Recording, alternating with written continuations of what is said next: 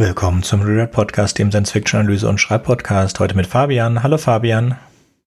Moin zusammen. Einem virtuellen Jürgen. Hallo Jürgen. Manuel und Matze. Hallo ihr beiden. Hallo. Moin. Dann, dann wollt ihr euch mal kurz vorstellen, ihr seid heute unsere Gäste. Auf gar keinen Fall. Nein, äh, natürlich können wir das gerne machen. Äh, Manuel, fang du doch mal an, ich ergänze dann einfach. Was du okay. vergisst. Ja, hi, ich heiße Manuel, 31, komme aus dem wunderschönen Sauerland und ähm, ja, ich mache mit Matze und Sab, die heute nicht da ist, äh, den Podcast Ungeschrieben, Umgeschrieben, wo wir Filmskripte schreiben und äh, uns um Filme kümmern und äh, welche nicht so gut waren und draufhauen. Hauptsächlich.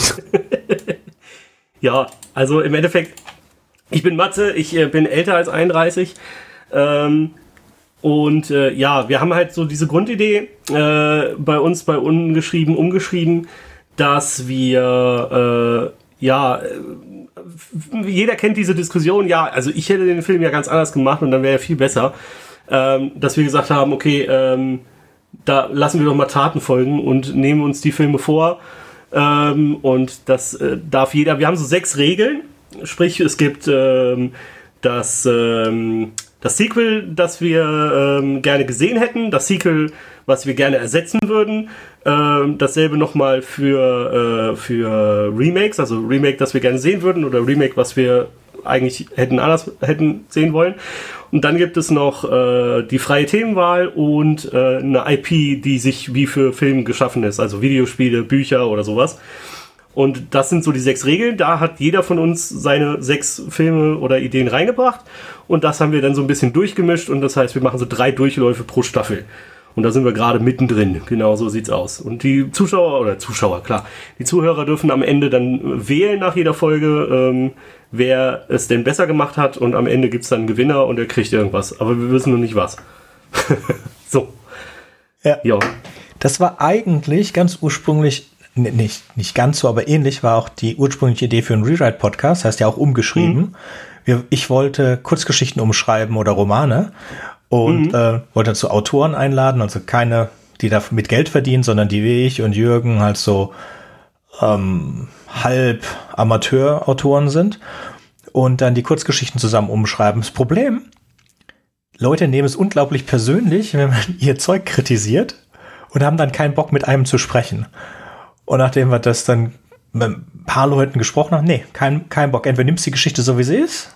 Ich habe auch keinen Bock zu hören. Ich will auch nicht, dass du es besser machst und so weiter. Und ja. äh, da dann nur ich immer kritisiert wurde, dann halt von Jürgen, haben wir gesagt, ja, machen wir es halt nicht, dann machen wir halt ganz klasches Besprechen wir Science-Fiction-Zeug. Das macht ja auch Spaß. Und ja, sind richtig. dann auch in so ein Format reingefallen, wo wir dann festgestellt haben, dass es so ein, auch ein paar äh, Vorbilder gibt aus der USA und auch aus Deutschland. Und das ist uns dann halt dann ganz komisch hintenher äh, ist festgestellt, dass wir, ohne es eigentlich geplant zu haben, jetzt so ein Science-Fiction-Diskussionsformat haben wie äh, Sigma 2 Foxtrot in Deutschland oder dann SFF in der USA. Hm. Ja, aber das ist, das ist, äh, um es nochmal kurz aufzugreifen, es ist halt, im Endeffekt, jede Idee gibt es schon. Du kannst nichts mehr 100% kreatives Neues machen. Gerade im Podcast-Sektor, jede Idee, die du hast, hatte zumindest jemand anderes auch schon mal. Auch wenn es nur vielleicht ähnlich ist. Das ist einfach so. Da kannst du dich auf den Kopf stellen. Das auch Shakespeare hatte keine originelle Idee. Keine Eben. Geschichte, die das Shakespeare. Im Endeffekt, genau. Ja, die waren alle Sorry, schon vorher da. Das war ja, das war mal ganz normal. Ja. Das war ja bei Goethe und Shakespeare so. Die Stoffe waren da. Der ist halt zum, zum x-ten Mal dann den Faust erzählt und zum x-ten ja. Mal vom Hamlet erzählt und äh, halt die besten Versionen, die wir kennen im Moment sind in dem Fall Faust 1 und ähm, Hamlet nach William Shakespeare. Und es hat was Neues dann später gekommen. Aber das, ähm, dieses We're all standing on the shoulder of giants, das finde ich schon sehr schön. Mhm. Und äh, es, es muss ja nur Spaß machen. Wir machen ja Podcast Eben. hier, zum, damit es uns Spaß macht. So, der wunderbare virtuelle Jürgen hat jetzt eine Zusammenfassung des Films, und den es heute gibt, ähm, mitgebracht. Dann Jürgen, es ist dein Auftritt. Fass mal zusammen. Alien 3 ist, wie der Name schon sagt, der dritte Teil der Alien-Reihe. Wieder wurde der Staffelstab der Regie an jemand Neues weitergegeben. Diesmal ist es David Fincher, welcher einige Jahre später sehr von sich reden machen soll, als er nämlich die Regie von Sieben, darauf folgend The Game und schließlich Fight Club übernimmt. Diese Filme haben für sich alle, möchte man sagen, Geschichte geschrieben. Alien 3 ist aus dem Jahre 1992 und knüpft an an die Handlung des Vorgängers.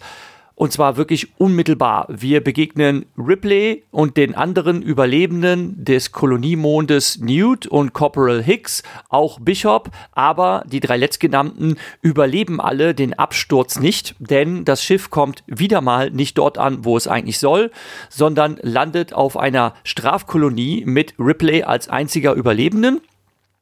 Und diese Strafkolonie wird bewohnt von einigen Schwerverbrechern, allesamt männlich, die allein schon dadurch irritiert sind, dass da jetzt auf einmal eine Frau rumrennt. Und mehr noch, es stellt sich heraus, dass Ripley wohl ein Alien eingeschleppt hat, was nämlich in der Rettungskapsel sich mit auf diesen Kolonieplaneten oder Koloniemond eingeschlichen hat und dort, wie man das von den Alien-Filmen kennt, sein Umwesen treibt. Und ähm, man versucht natürlich, dieses Viehs habhaft, habhaft zu werden. Ähm, es kommt dann zu einer unmittelbaren Konfrontation Ripleys mit dem schon ausgewachsenen Alien und Alan stellt fest, dass dieses Monstrum sie in Ruhe lässt, was sie dann doch sehr irritiert und ein Körperscan stellt ähm, dann heraus, dass Alien ähm, dass Aliens selber Alan Ripley infiziert haben und mehr noch in ihrem Körper wächst eine Königin heran. Damit ist also auch Ripley totgeweiht und ähm, übernimmt jetzt quasi als letzte Aufgabe zusammen mit den Gefängnisinsassen äh, dieses frei rumlaufende Alien zur Strecke zu bringen und weiß, dass sie zum Schluss sich aber selbst richten muss und das wird sie dann auch tun. Das Alien wird zur Strecke gebracht, indem es zum Schluss in einen Hochofen geworfen wird, der mit flüssigem Blei gefüllt ist. Das, äh, der Xenomorph schafft es zwar dort herauszuspringen, wird dann aber mit einer Sprinkleranlage getötet, weil ähm, der Bleiüberzug dann radikal schnell abgekühlt wird und dann die dadurch entstehenden Spannungen dazu führen, dass das Monstrum zerreißt. Ripley will sich dann selber in diesen Ofen stürzen, um sich äh, zu töten und damit das letzte Alien, was in ihrem Körper schlummert, äh, auch mit dem Gar auszumachen. Dann tritt Bishop auf, und zwar der echte Bishop, der Vorlage des Androiden war und versucht ihr zu erklären, dass sie sie doch ähm, retten und heimbringen könnten. Ähm, sie wollen sie einschläfern und dann das Alien aus ihrem Körper operativ entfernen. Aber Ripley glaubt denen nicht und weiß, dass äh, Wayland Yutani natürlich schon wie zuvor versucht haben, äh, sich des Xenomorphs äh, zu bedienen, um de, äh, ihn als Biowaffe zu verwenden. Und der Film endet damit, dass sie heroisch mit einem rückwärts als Cliffkopper sich in den äh, glühenden, glühenden Ofen schmeißt. In dem Augenblick bricht auch das Alien, wie man das schon in früheren Filmen gesehen hat, aus ihrer Brust heraus. Sie schafft es aber, das Vieh zu packen zu kriegen und taucht dann ab. Und das ist dann, zumindest macht es den Anschein, das Ende der Heldenfigur Ripley. Aber Filmfans wissen natürlich, da kommt dann noch ein vierter Teil hinterher.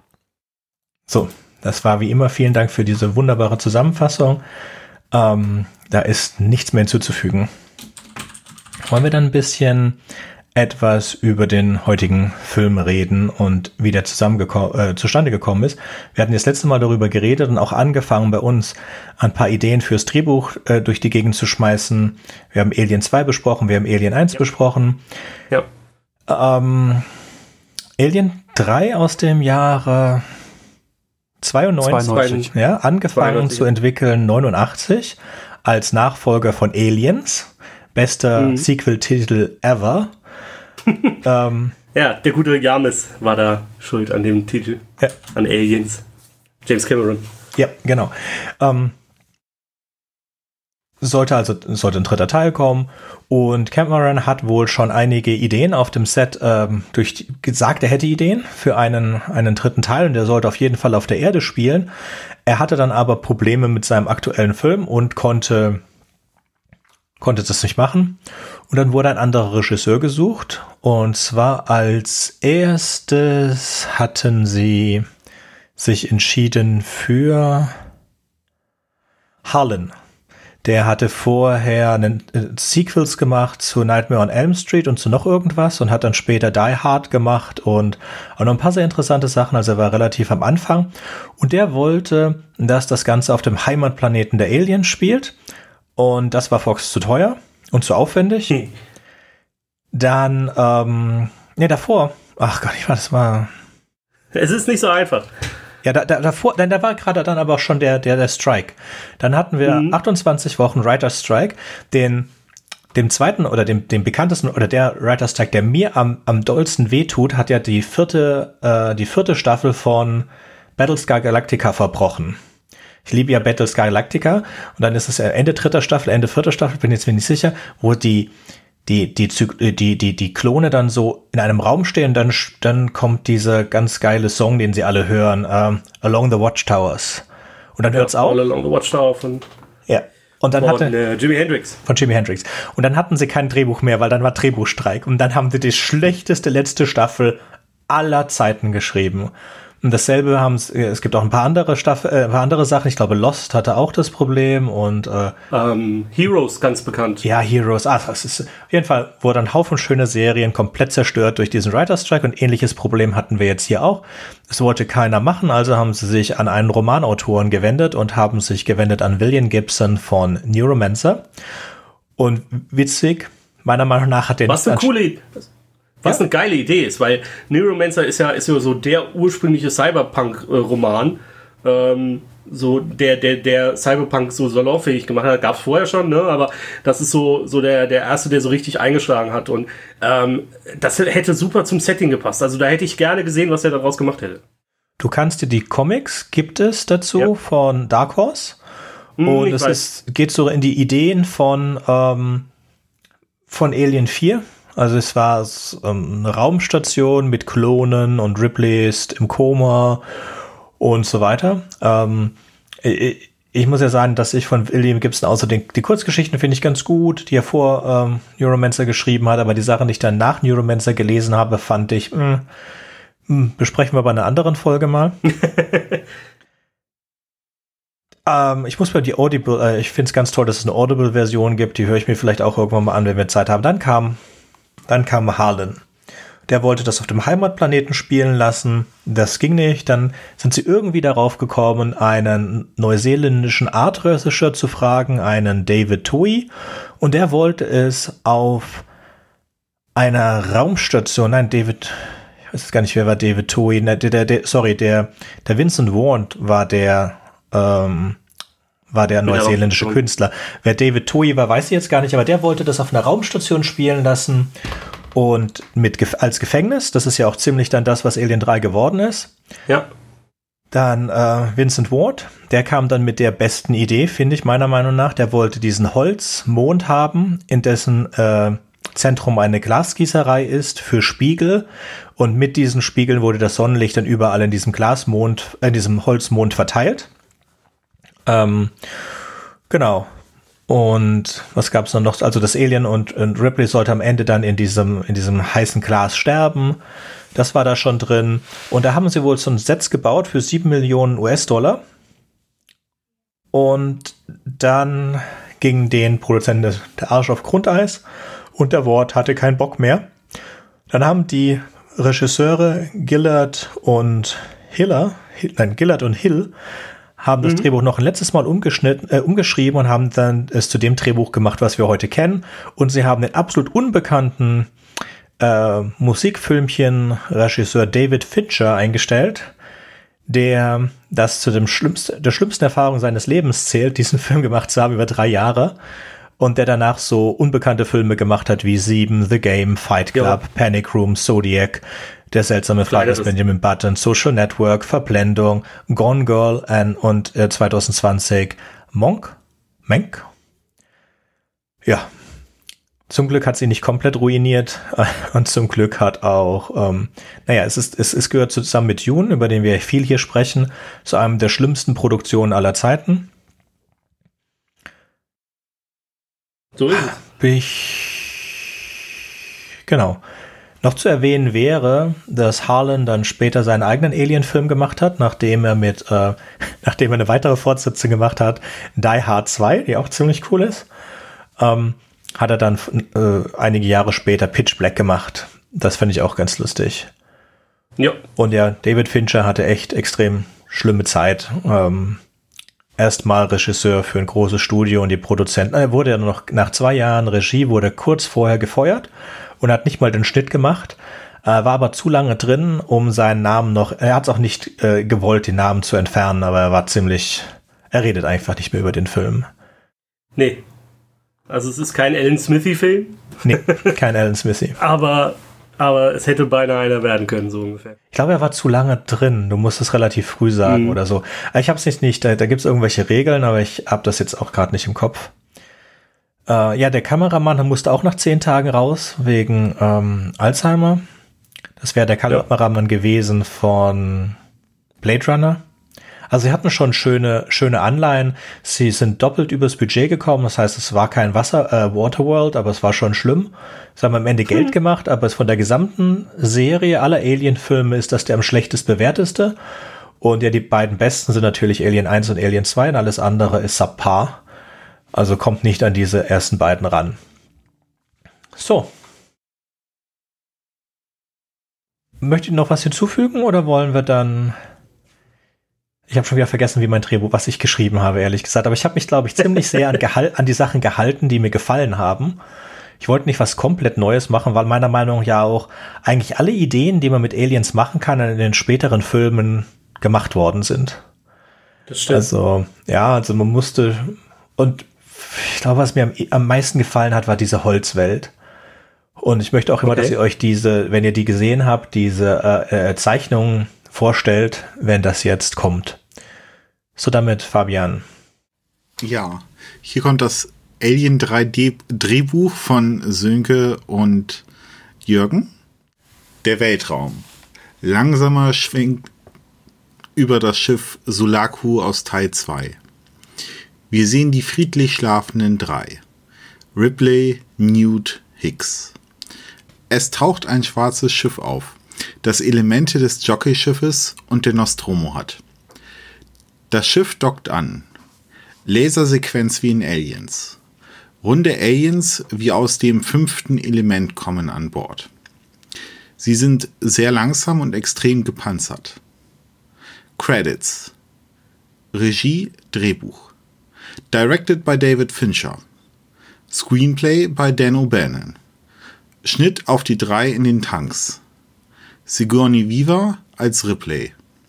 Michael Bean als Corporal Hicks, Carrie Hann und Shannon Michelle Wilsley als Newt, Paul Reiser als Burke, Lance Henriksen als Bischof. Schnitt auf die Aliens. Credits für Kostüme und Spezialeffekte. Schnitt ins Schwarz und ein Xenomorph greift ein Jockey-Alien an. Credits. Xenomorph as themselves. Die Jockey-Aliens sind zu langsam, um wegzulaufen. Sie schießen mit Waffen um sich und können das Alien außer Gefecht setzen. Mehrere Aliens greifen an, zwei Jockeys sterben. Ein Jockey-Alien schafft es gerade noch zurück in das Schiff, aber drei Aliens folgen. Explosionen. Schnitt nach außen. Teile des Alienschiffes explodieren. Es löst sich und fliegt weg, bevor es explodiert. Die Schockwelle beschädigt das Militärschiff. Schnitt auf die Crew im Kälteschlaf.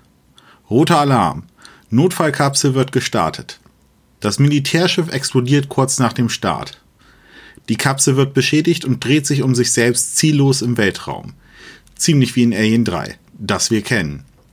Titel Alien 3 Kapsel stürzt auf einem Mond, Raumstation, komplett aus Holz ab mit stummen Männchen ohne Zungen, wie in einem der ersten Drehbücher. Alle Kälteschlafkapseln sind beschädigt und die Menschen in ihnen gealtert. Die Mönche Hicks haben große Probleme, das entstandene Feuer zu löschen, können es aber am Ende dadurch löschen, dass sie die Luft in diesem Bereich in den Weltraum entkommen lassen. Während der Aufräumarbeiten wird erst Bishop von den Mönchen geborgen und mit allem, was sich entfernen lässt, zur Wiederverwertung gebracht. weil es fast kein Metall auf dem Mond gibt. Newt erwacht und schreit angesichts der Toten um sich herum.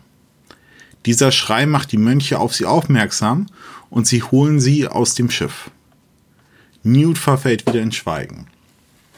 Die Mönche sind ratlos, da Newt nicht spricht, sie selbst sprechen auch nicht und halten sich nur in einer Gebärdensprache, die gar nicht für solche Situationen geeignet ist. Da das amerikanische Publikum Untertitel hasst, gibt es nur in der internationalen Version welche. Dementsprechend schlecht sind die Texte. Es gibt Spannungen, weil es keine Frauen auf dem äh, Mond gibt. Newt wird isoliert und hat Albträume von Aliens und der toten Ripley und Hicks. Es verschwinden Mönche auf Screen und Newt macht sich Sorgen, es könnte sich um Aliens handeln. Die Mönche machen Newt verantwortlich und sie wird als Hexe eingesperrt. Aus dem Schatten ihrer Zelle schält sich ein Alien und in lauter Angst und Verzweiflung schreit Newt das Alien an und zerreißt es. Die Säure zerfrisst ihre Kleidung, aber nicht ihre Haut und auch nicht das Holz, aus dem alles herum um sie besteht. Sich ihrer übernatürlichen Kraft bewusst, reißt Newt die Tür aus den Angeln und entkommt. Nackt flieht sie kopflos und wird von Bischofs Stimme gerufen.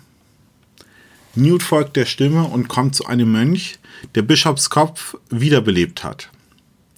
Bishop gibt uns jetzt einen Knowledge Dump, warum das Holz nicht durch die Aliensäure beschädigt wird und warum Newt plötzlich Alienkräfte hat.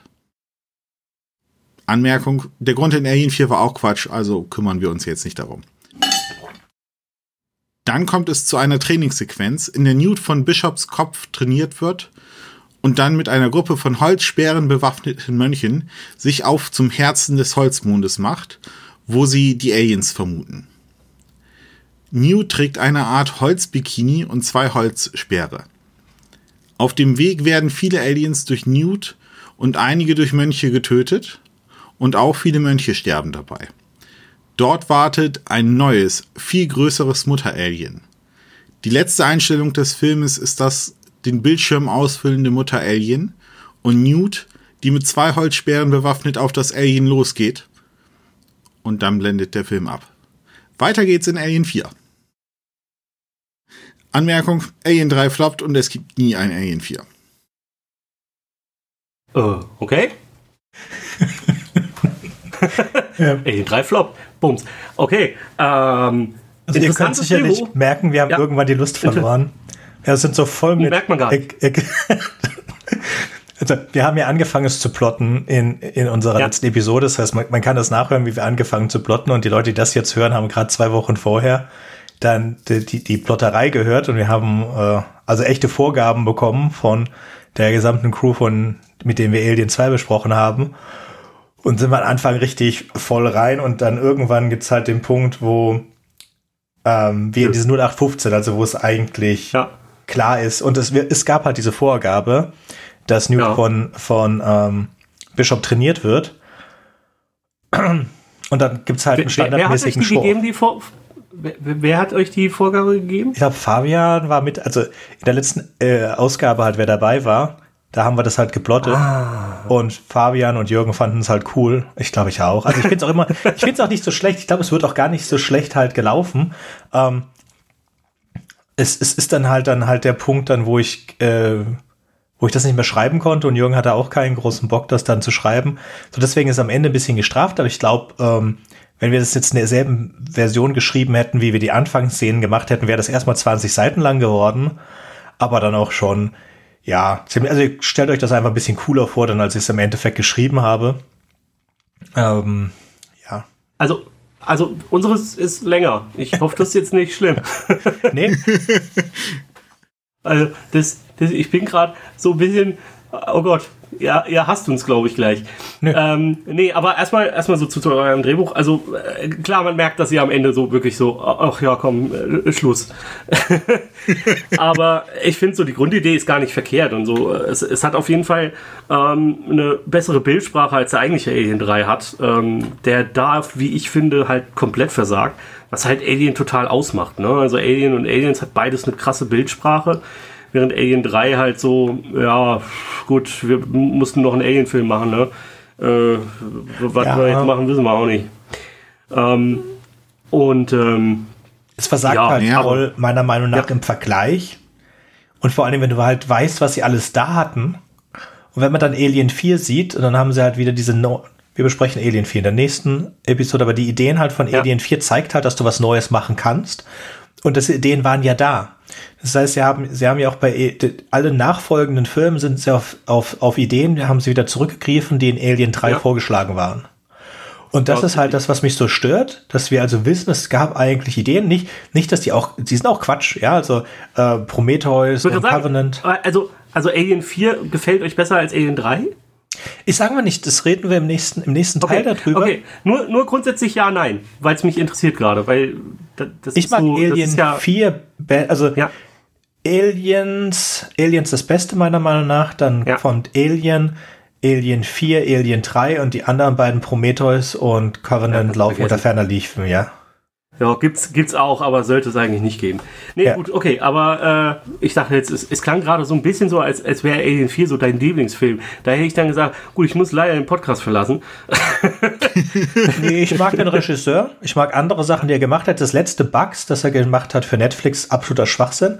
Aber der ja. hat schöne Sachen gemacht, wie äh, die äh, Emily hat er gemacht, glaube ich. Mhm. Und er hat Max gemacht. Max war ganz und, und Delikatessen. Delikatessen ist cool. Ähm, also man, man sieht diese, diese, diese, ähm, diese Anleihen eines äh, von Komödien und er mag auch gern dieses absurde, absurde äh, Science Fiction, was so ein bisschen in die Richtung Brasil geht, aber nur so ein ganz klein bisschen. Man merkt das, weil Brasil mhm. ist ja absolut total ja, dystopisch, irre. während der Regisseur von Alien 4 geht lieber in die, in die Groteske, in die komische Groteske, ja. während er Brasil geht halt in die, ja, die deprimierende Groteske. Mhm. Und ja, ich mag ihn als Regisseur sehr gerne. Alien 4 ist definitiv nicht sein bester Film. Es ist aber jetzt nicht so schlimm wie Covenant oder so. Oder Nein, Alien. Auf gar keinen Fall. Also Alien vs. Predator. Predator äh, Alien? Das brauchen wir, da brauchen wir gar nicht drüber sprechen. Ja, aber es ist ein, das ist ein Guilty Pleasure, oh. der erste für mich. Der zweite und so ist alles ja. Quatsch, aber der, der, der erste ist ein Guilty Pleasure. Der erste ging noch. Ich, ich finde tatsächlich sogar den, den, den Predators mit, mit äh, Brody gar nicht so verkehrt. Aber für das jetzt ein das anderes ja ein Franchise, das ist ja auch ganz nett. anderes Thema. Ich weiß. Genau. Aber, okay. Ähm, Sollen wir dann ich anfangen? Ich habe auch noch eine Frage, eine Sekunde ja. mal eben kurz bitte. Aber nur eine. Ich weiß jetzt nicht, habe ich das irgendwie verdrängt, weil es schon ein bisschen her ist, aber was war jetzt mit diesem Holzmond? Das habe ich irgendwie nicht so ganz geblickt. Wo kam der her? Der das hat er vorhin erklärt. Ich, ich springe ein. ich habe nicht aufgepasst. Ähm, das äh, ist äh, nur eine ursprüngliche äh, Idee gewesen äh, in einem anderen Drehbuch. Ja. Ähm, was dann nicht verfilmt wurde. Das ist so ein Holzmond, wo innen eine Glasbläserei ist, äh, wo dann eigentlich ähm, Ripley mit dem Alien sterben sollte. Genau. Also die, diese Mönche, die, also wir haben ja in Alien drei Gefangene, die eigentlich nicht reden, die so ein Schweigegelübde genau. haben. Und das ist aus dem, im Holzmond ist das genauso. Nur haben wir halt diesen Holzmond und es gibt eine ganz andere Bildsprache, ein gewaltiger Mond aus Holz, ähm, der halt luftdicht ist und äh, du brauchst halt Spiegel, um das Licht überall in dem Mond zu verteilen, damit du auch deine Gärten hast und den ganzen Kram. Und deswegen haben sie eben mit der Mitte eines Holzmondes halt eine Glasbläserei. Uh, ah, okay. Also äh, ich hatte schon verstanden, dass das eine Idee war aus einem anderen Drehbuch, aber ich äh, dachte jetzt äh, für eine Sekunde, das wäre irgendwie aus einem Comicbuch oder ich hätte irgendwas anderes verpasst. Nee, es wurde, gut, aus dem Drehbuch Sinn. wurde gar nichts. Aus dem Drehbuch von William Gibson wurde ein Comic und ein Audiobuch, die man beide machen kann. Aus dem mittlerweile äh, sogar ein Roman. Es kann sein, dass es auch sogar einen Roman dazu gibt. Aus dem ähm, aus dem Drehbuch von äh, Harlan wurde Pitch Black. Aus dem Drehbuch mit der Alien-Welt wurde dann Prometheus und Covenant. Also es wurde schon alles irgendwie verwendet. Auch ähm, die Idee von Gibson wurde in Alien 4 wieder verwendet. Also große Teile von Alien 4 sind auch ähm, sind auf Gibsons Mist gewachsen. Gut, ähm, sollen wir dann anfangen? Ja. Sehr schön. Wir wechseln uns ab. Wir haben das nämlich schön farblich gecodet und dementsprechend fangen wir an. Und zwar erstmal, wir bleiben im Jahr 92, also unser Release-Jahr ist ebenfalls 92. Regisseur kommt natürlich der einzig wahre, der großartige, der beste James Cameron wieder zum Einsatz. Und dann haben wir ein paar neue Rollen. Denn unser Film geht in eine ganz andere Richtung. Vielleicht äh, werdet ihr euch ein wenig freuen. Hoffe ich zumindest. Und zwar haben wir Duncan, der wird gespielt von Denzel Washington. Ich glaube, den sollte man kennen. Hat so Filme gemacht wie äh, American irgendwas, Criminal oder so, äh, Flight und diverses anderes Zeug. Kennt man, glaube ich, oder? Denzel Washington? Kennt man den? So, ne, ja. Dann haben wir als Beatrice Amanda Plummer, die hat zum Beispiel die Honey Bunny in Pulp Fiction gespielt. Ähm, unter anderem, aber auch noch ein bisschen mehr. Dann haben wir Kilroy, gespielt von Ron Perlman. Den sollte man auch kennen, weil der ist ja in Alien 4 dabei. Richtig? Richtig. Kennt man aber auch als Hellboy und so weiter. Dann haben wir Jerry, äh, der wird gespielt von Tom Sizemore. Kennt man zum Beispiel aus äh, Saving Private Ryan äh, und Red Planet. Bei Saving Private Ryan ist er der zweite neben Tom Hanks, der die ganze Bande da anführt. Dann haben wir äh, Angus McFadden als Mike. Ähm, der wird gespielt äh, von Angus McFadden, wie gesagt. Ähm, und den kennt man aus Equilibrium und Saw 3 und Braveheart. Und dann haben wir Ripley, die kennt man, äh, ebenfalls gespielt von Sigourney Weaver, wie immer. Und dann haben wir mit der Notiz, die mal wieder völlig nutzlos und nur zum Schreien gut war, Newt, aka gespielt von Carrie Hearn. Und der andere Honk von Teil 2, Dwayne Hicks, Michael Bean. ich glaube, das stammt von Manuel, die Anmerkung. Ich bin mir aber nicht mehr sicher. Manuel? Äh, ja, Newt ging mir nämlich einfach nur tierisch auf die Nerven in jedem Film. So. Gut, okay. Unser Drehbuch beginnt. Wir sehen nach den Intro-Credits ein Bild, das bisher nur aus Sternen besteht und plötzlich von einem durch das Bild fliegenden Raumschiff unterbrochen wird. Die Kamera folgt dem Schiff und wir sind im Cockpit. Gefangenentransporter Delphi an Gefängniskolonie Fury. Wir kommen langsam näher. Sollten in etwa einer Stunde die Ladung abliefern. Wir brauchen Freigabe für ein Landepad. Als Antwort hört man nur ein Rauschen. Gefängniskolonie Fury, bitte kommen. Wieder nichts als Rauschen. Der Mann am Mikrofon schaut seinen Nachbarn an. Was sagst du, Jerry? Ähm, der Angesprochene zuckt nur mit den Schultern. Der Mann steht auf. Ich glaube, wir sollten langsam mal eine Antwort bekommen. Seit zwei Tagen haben wir keine Antwort bekommen. Ich fange an, mir langsam Sorgen zu machen, Jerry. Der Angesprochene lehnt sich zurück, seine Arme hinter den Kopf verschränkt. Hör auf, Panik zu schieben, Mike. Hast du das Missionsbriefing nicht überhaupt gelesen? Da steht ganz klar, dass längere Phasen von Funkausfall normal sind und aufgrund der Eisstürme auf der Planetenoberfläche. Ich glaube, dass unsere Gefangenen in einem spaßigen neuen Leben aufwachen. Die Kamera fährt durch das Schiff und man sieht 20 Schlafpots, die alle besetzt sind. Man sieht die Gesichter von Männern und Frauen, die allesamt in Kryostase liegen. Die Szene verschiebt sich. Wir sehen ein industrielles Gebäude, überall laufen Schläuche, Rohre und andere Dinge durch die Wände und Decken. Alles ist schmutzig, ölig und dunkel. Draußen fliegen große Schneeflocken durch das Bild, der Wind pfeift. Eine Tür öffnet sich und ein Mann in orangener Kleidung springt aus dem Gebäude. Er ist nicht für die Temperaturen gekleidet, sondern trägt lediglich den orangenen Jumpsuit. Er stolpert vor sich hin, fällt zu Boden. Er greift sich an den Bauch, da der sich zu bewegen beginnt. Unter großem Geschrei öffnet sich der Bauch der Person und ein kleines, rosanes Wesen bahnt sich seinen Weg. Es springt aus dem blutigen Loch in den, äh, in den Mann, der nicht mehr bei Bewusstsein ist, und rennt zielsicher zurück zum Gebäude. Wir sehen wieder das Raumschiff, äh, wie es auf der Landefläche landet. Jerry und Mike kommen aus der Landeklappe gelaufen, beide tragen Winterkleidung und Schneebrillen. Wir hören, dass sie beide, die beiden via Funk kommunizieren. Jerry, was zum Teufel ist hier los? Die sollten spätestens uns hier in Empfang nehmen. Ich habe echt Sorge, dass hier was schief läuft. Ja, was willst du jetzt machen, Mike? Sollen wir uns einfach verpissen und auf unsere Bezahlung verzichten? Verdammt, ich glaube, wir würden wahrscheinlich unsere Jobs verlieren, wenn wir jetzt einfach abhauen. Mike zuckt nur mit den Schultern und geht auf das größere Tor zu. Er tippt auf einem Pad an der Tür herum und diese öffnet sich. Die beiden Männer betreten das Gebäude. Sie nehmen ein wenig der Ausrüstung ab. Man sieht, dass es hier wärmer ist. Überall stößt Dampf aus den Wänden. Kein Licht brennt. Nur das Licht ihres Raumschiffes lässt ein paar Dinge erkennen. Was zum Teufel geht hier vor? Wo sind die Leute? Wo sind die Wachen? Wo ist irgendwas? Sie gehen ein paar Schritte nach vorne und man sieht eine schnelle Bewegung im Dunkeln. Mike dreht sich schnell in die Richtung. Was war das? Er geht langsam darauf zu, schaltet eine Taschenlampe an und untersucht die Richtung dort. Plötzlich sieht man, wie ein Alien auf ihn zuspringt und ihm sauber den Kopf abbeißt. Jerry sieht es, schreit und versucht zum Ausgang zu gelangen. Doch das Alien, das man nur schemenhaft erkennt, ist schneller. Es springt dem rennenden Mann auf den Rücken und zerrt ihn zu Boden. Das Bild wird schwarz. Wir sehen erneut das Raumschiff. Eine der Pots öffnet sich und ein junger Mann, komplett kahl, mit einigen Narben im Gesicht, steigt wackelig aus dem Port. Der Mann fährt sich durchs Haar, bis er bemerkt, dass er einen kahlgeschorenen Kopf hat. Genau wie der Rest der in Kryostase schlafenden Gefangenen. Verwundert blickt er sich im Schiff um. Langsam geht er der Reihe von Pots entlang und die Kamera fährt seinem Blick nach und so erkennt man alle Gesichter eins nach dem anderen. Er bleibt vor dem Pott einer jungen Frau stehen, blickt sie suchen nach den blickt sie suchen nach den Lebenszeichen von Wärtern oder anderen Nicht-Gefangenen um, kann aber keine Lebenszeichen finden. Man sieht, wie er die Frau im Pott ansieht und im Glas ganz nahe kommt. Vor sich hin flüstern sagt er, Beatrice, vielleicht schaffen wir es doch noch zu entkommen. Danach sucht er den Pott ab und bleibt an einer kleinen Konsole auf Hüfthöhe hängen. Ein paar Mal versucht er etwas einzugeben und das Öffnen, um das, und das Öffnen des Pots zu befehlen, aber ohne Erfolg. Er dreht sich um, sucht zwischen den Pots und dem Laderaum nach etwas.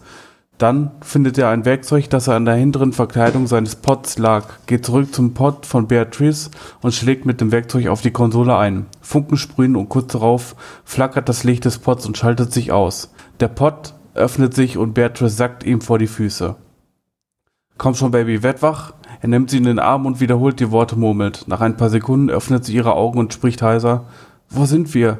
Keine Ahnung, Kleines, aber nicht im Gefängnis. Und es sind auch keine Wachen oder Sicherheitsleute zu sehen. Sie richtet sich auf und blickt durch die Kammer. Als sie ansetzen wollte, etwas zu sagen, hört man Stimmen aus Richtung des Cockpits. Sie klangen metallisch verzerrt und wie eine Aufzeichnung. Bruchstückhaft hört man Wörter wie Wesen, Hilfe, Ripley und Kind. Die beiden gehen der Quelle und der Nachricht nach, mit Bedacht entgegen und mit dem Werkzeug bewaffnet, für den Fall, dass sie doch nicht alleine sind. Im Cockpit angekommen hören sie, dass die, Nacht immer, dass die Nachricht immer wiederholt wird und scheinbar in Dauerschleife läuft. Verstehst du, was hier los ist, Duncan? Keine Ahnung, aber irgendwas scheint hier nicht nach Plan zu verlaufen. So viel ist sicher. Während Duncan weiter versucht, sich einen Reim aus der Übertragung zu machen, blickt Beatrice durch die Front des Schiffs. Man sieht, wie das Licht des Schiffs den Boden erleuchtet und eine Raumstation erhält. Es ist allerdings nirgends ein Licht am ganzen Gebäudekomplex zu erkennen. Direkt vor ihnen allerdings wird eine Tür beleuchtet, die immer wieder auf und zuschwingt. Man erkennt dort die untere Hälfte eines Torsos und wie sich eine Blutspur, Blutspur in die Station schlängelt. Was ist hier nur passiert? Was meinst du, Beatrice? Dort schau rüber zu der Tür, dort liegt jemand oder zumindest ein Teil von ihm. Duncan richtet sich auf und stellt sich direkt neben Beatrice. Er hält sich die Hände in, in gerader Linie über die Augen und kneift sie zusammen, um besser sehen zu können. Ach du Schei. Noch ehe er in der Lage war, den Satz zu Ende zu bringen, kommt jemand von hinten in das Cockpit. Die beiden schrecken herum. Gefangene danken Butcher und Beatrice Butcher. Was haben sie außerhalb ihrer Kryokammer zu suchen? Der Schreck im Blick der beiden weicht Erleichterung, als sie sehen, wer da steht. Ein Mann, ebenfalls in der einfachen Kleidung wie sie gekleidet, grinst die beiden schelmisch an. Fuck, Kilroy, lass den Scheiß, faucht ihn Beatrice an. Der Mann reagiert nicht auf das Gesagte, sondern schaut aus dem Cockpit auf die Station. Ey, was ist die halbe Wurst da? Er fängt sich einen Schlag von Duncan auf die Schulter ein. Du dämlicher Psycho! Keine Ahnung! Wir sind auch hier gerade erst aufgewacht. Was ist mit dem Rest da hinten? Kilroy winkt halb, halb abwesend ab. Alle hin! Haben wir den Kryoschlaf nicht verkraftet? Man sieht, wie die drei aus dem Raumschiff steigen, in diverse Decken und Mäntel gewickelt. Sie laufen durch den Schneesturm zum Gebäude. Kilroy zerrt den Toten ziemlich ungalant an der offenen Wirbelsäule raus und schiebt ihn gleichzeitig aus dem Weg. Im Gebäude angekommen, entledigen sie sich ihrer Winterbekleidung und schauen sich um. Beatrice findet eine Konsole und schaltet das Licht in der Halle ein. Der Blick der drei fällt auf eine Schrift an der Wand. Willkommen in Hell's Fury, der Hölle, die ihr für eure Verbrechen verdient habt.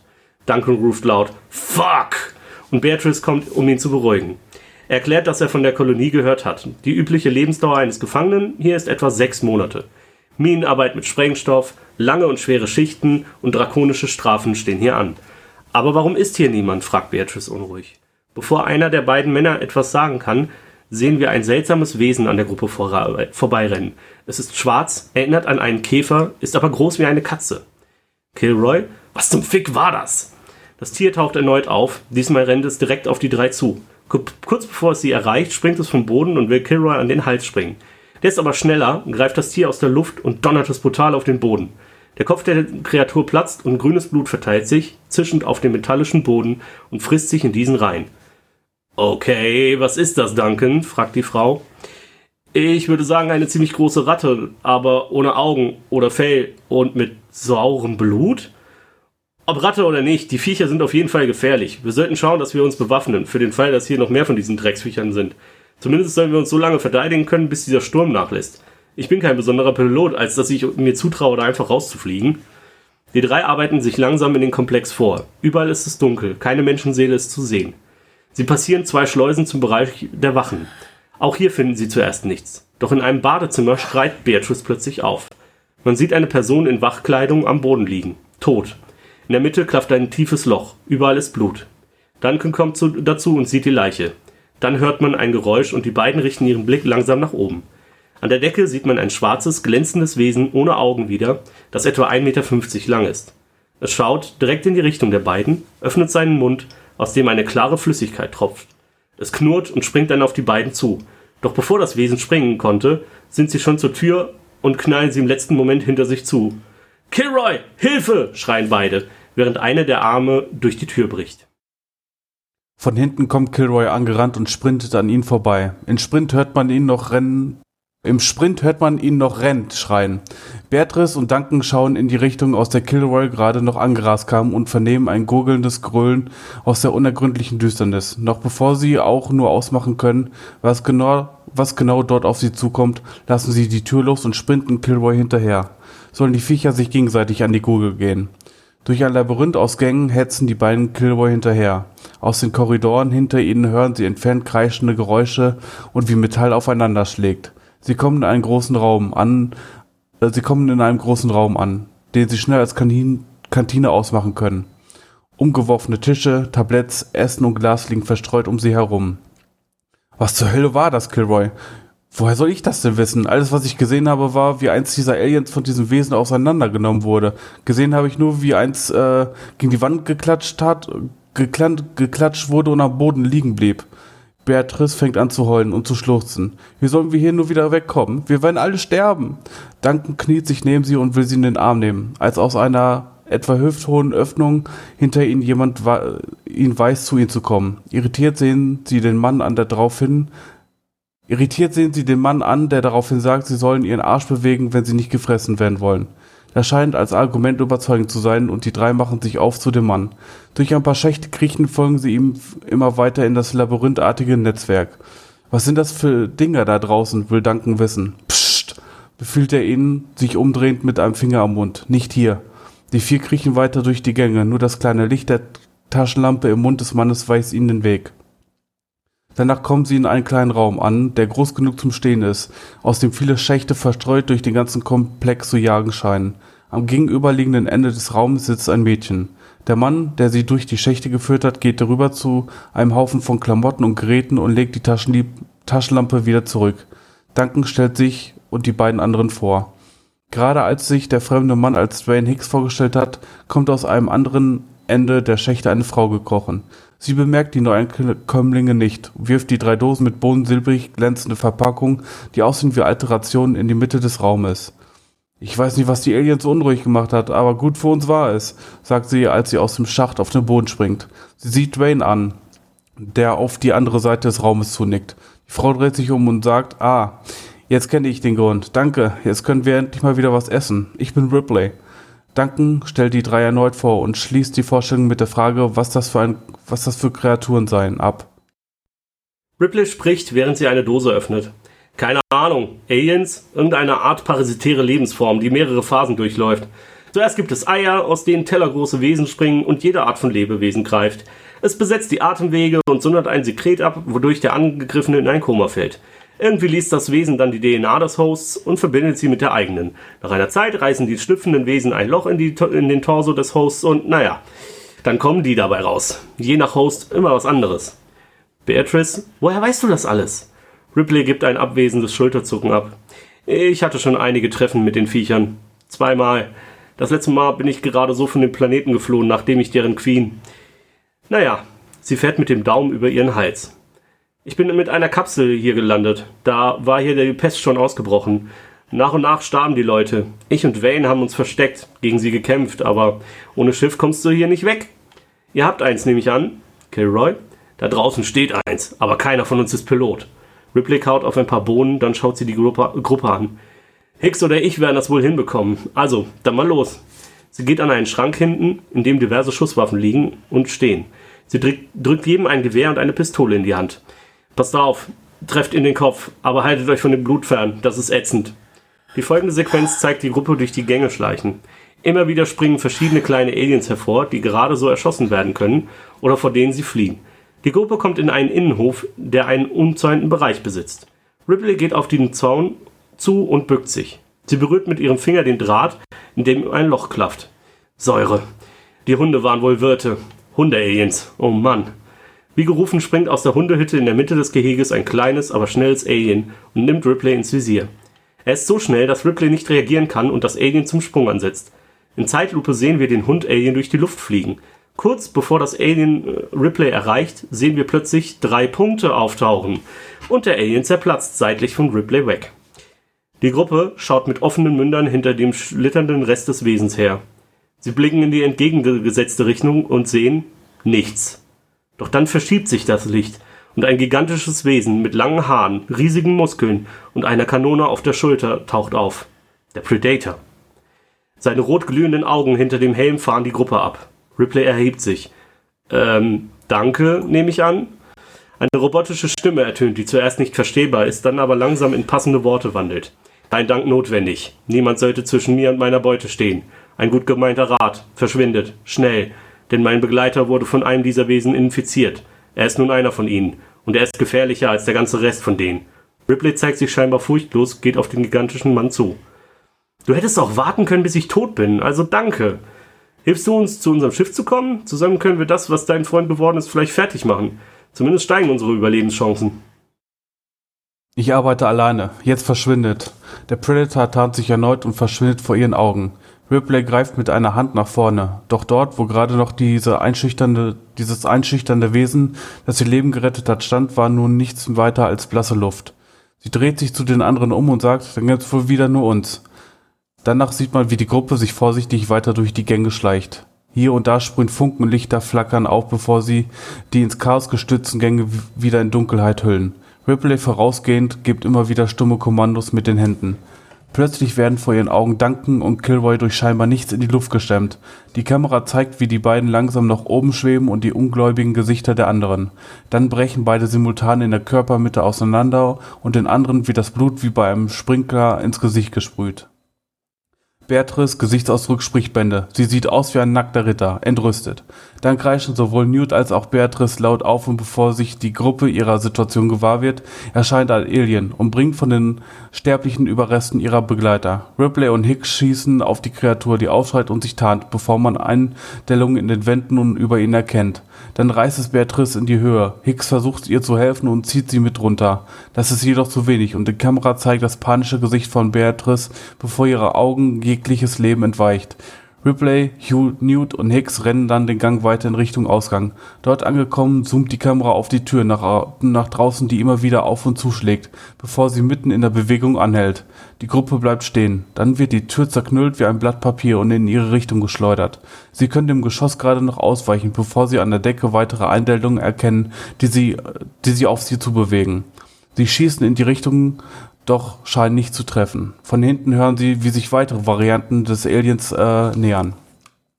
Ripley nimmt Newt in den Arm und auch Hicks schließt sich dem an. Die Gewehre, die mittlerweile keine Munition mehr haben, haben sie neben sich fallen gelassen.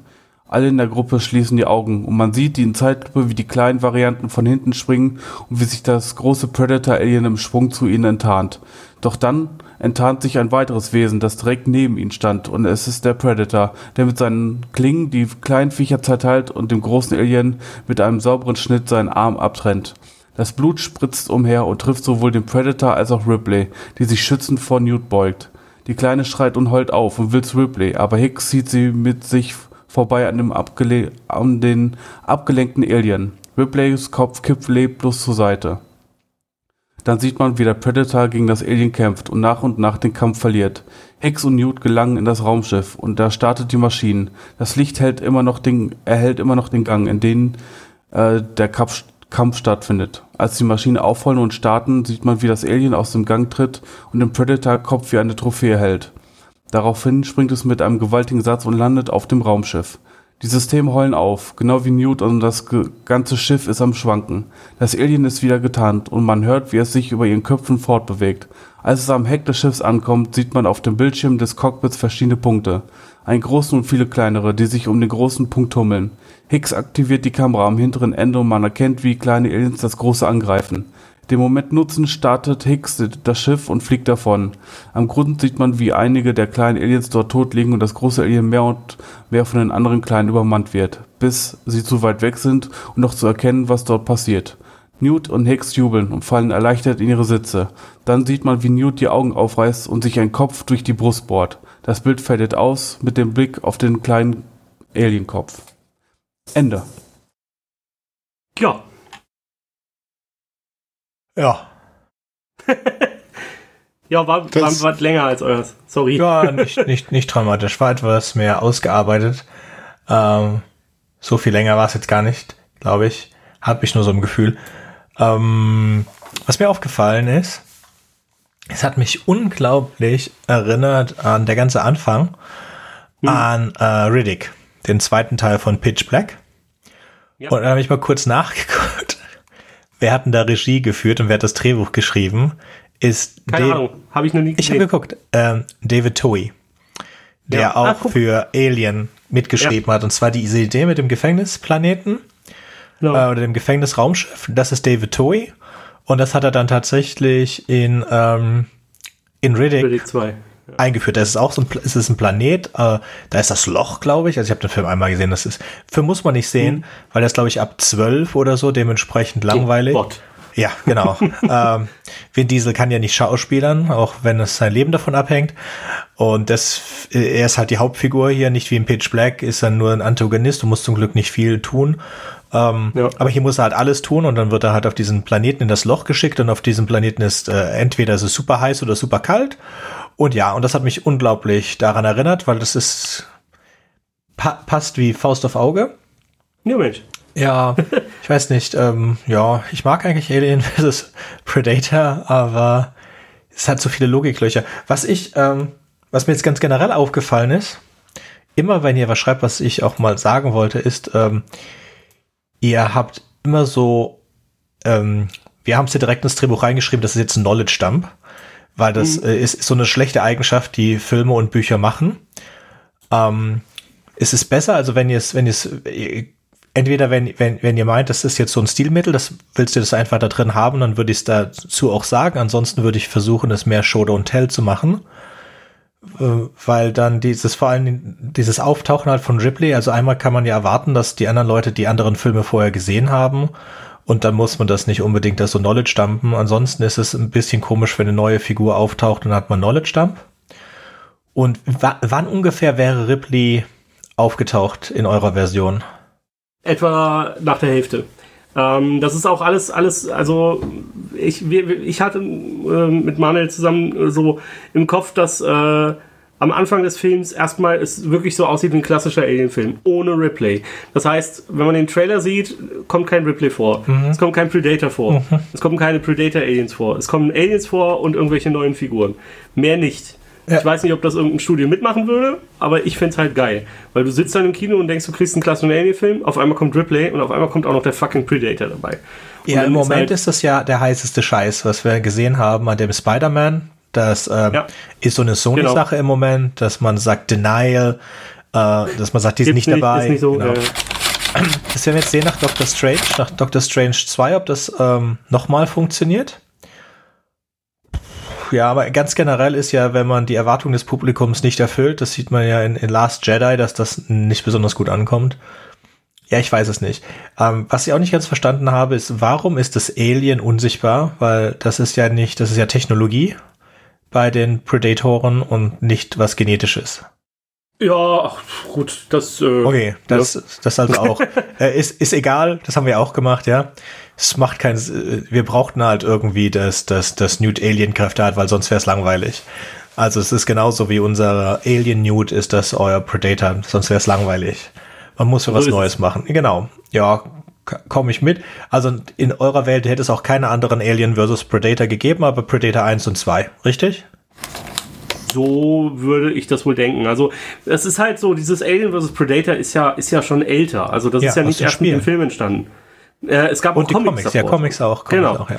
Also es war tatsächlich auch so, als Alien 3 produziert wurde, gab es auch schon so Gerüchte, hey, äh, Alien oder könnte ein Predator auftauchen, weil es könnte dieselbe Universum sein und so weiter. Deswegen habe ich das halt so, ähm, haben wir das halt auch so bewusst so entschieden, dass wir das machen, weil das halt damals schon so gefordert wurde von den Fans. Ja. Aber es halt so zu machen, dass wir es halt nicht öffentlich machen, dass die Leute halt nicht wissen, was da kommt weißt du, und sich dann noch kommt? mehr freuen.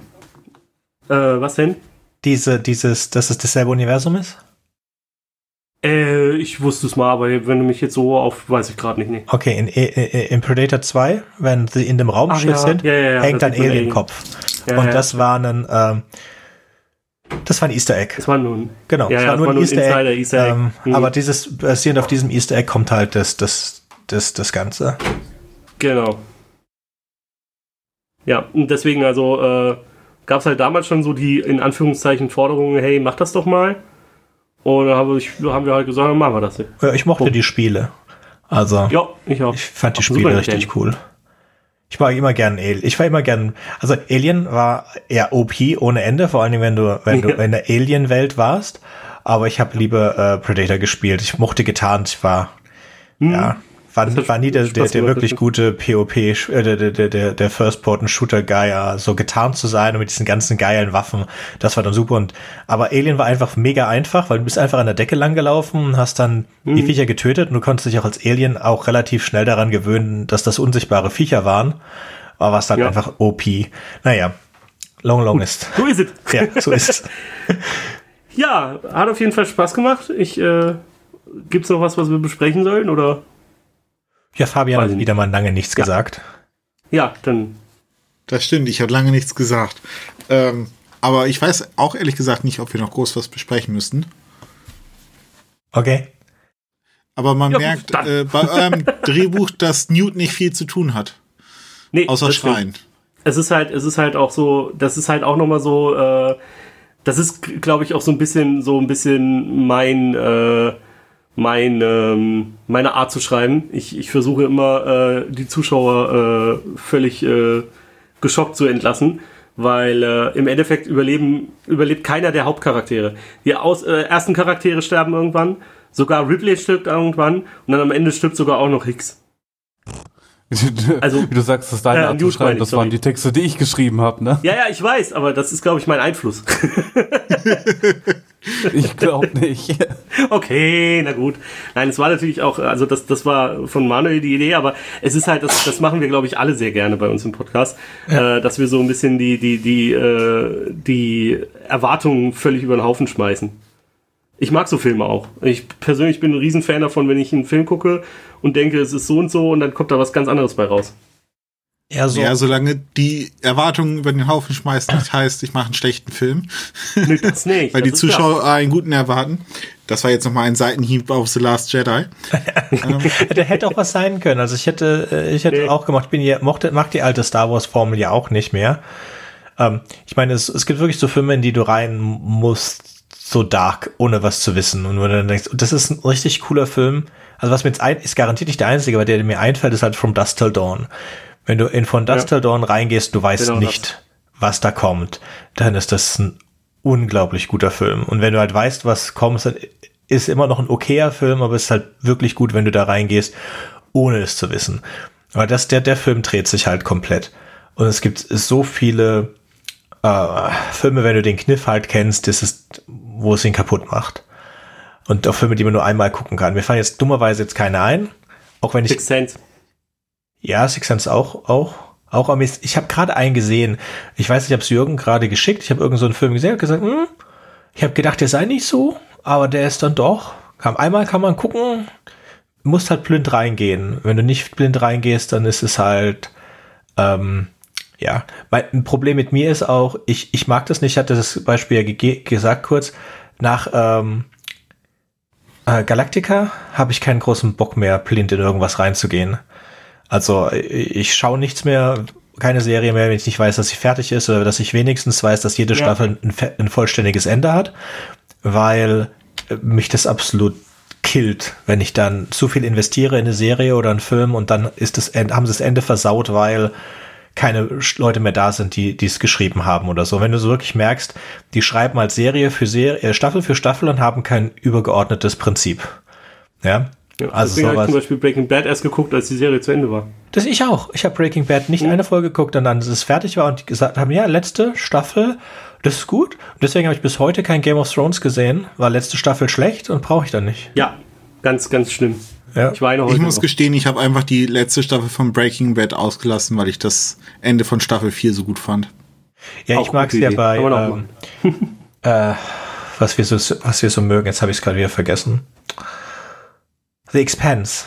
Nach der dritten Staffel finde ich ja das perfekte Ende, auch wenn das jetzt das wirkliche Ende auch nicht schlecht ist, aber ich finde, wenn sie die, die, das Tor anschalten und wenn dann diese Möglichkeit ist, dass die Menschheit sich verteilt, das finde ich ist das beste Ende, das man da haben kann. Den Rest äh, ist zwar super und ich habe es auch gerne geguckt, aber mir wäre lieber, wenn es da aufgehört hätte.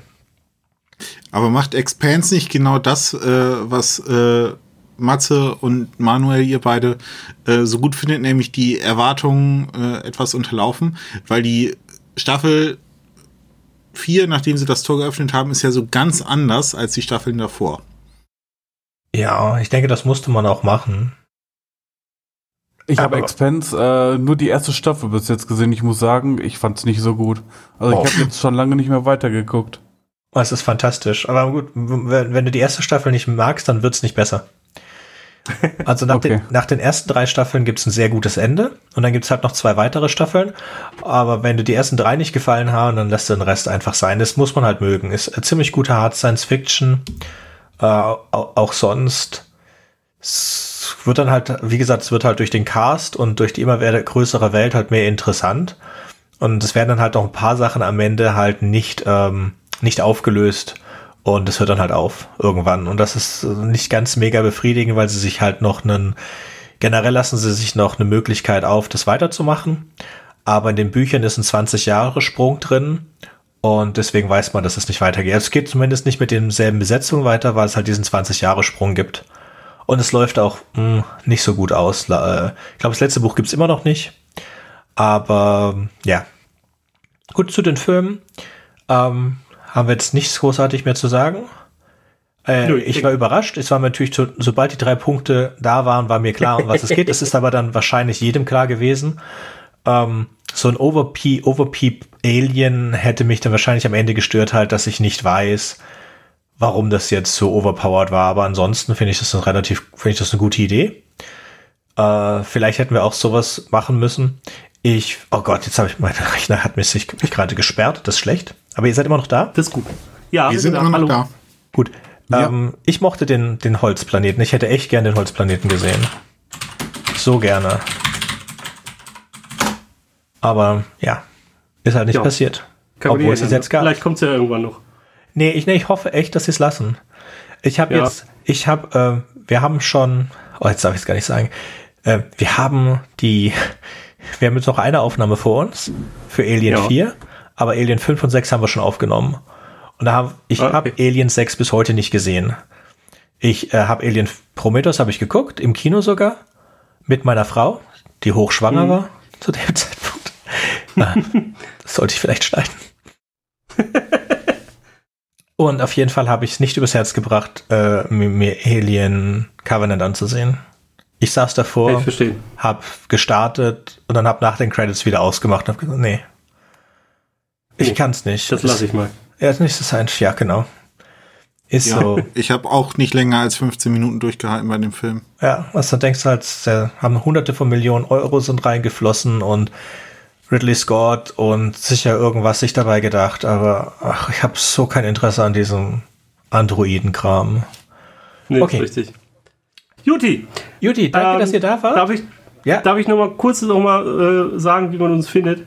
Oh, ja, klar. Ihr seid eh in den Shownotes wird Jürgen alles wie das immer ich auch. verlinken. Das sowieso. Jürgen. Aber ich würde mich auf jeden Fall freuen, wenn auch ein äh, paar, paar äh, Meinungen kommen so ähm, von eurer Community. Würde mich echt freuen, was die so sagen. Ja, das, ähm, so jetzt. Wenn ja. ihr irgendwas sagen würdet, liebe Community, das fände ich auch echt gut mal. Ja, ne? So ja, das okay. Reden ist allgemein auch äh, unterschätzt. Ja. Und äh, ansonsten äh, vielen Dank für die Einladung und äh, ja. Danke Dankeschön. für eure Zeit. Danke fürs Dasein. Sehr schönes Drehbuch, hat uns sehr gefallen. Danke. Und bis zum nächsten Mal. Jawohl. Macht's gut. Tschüss.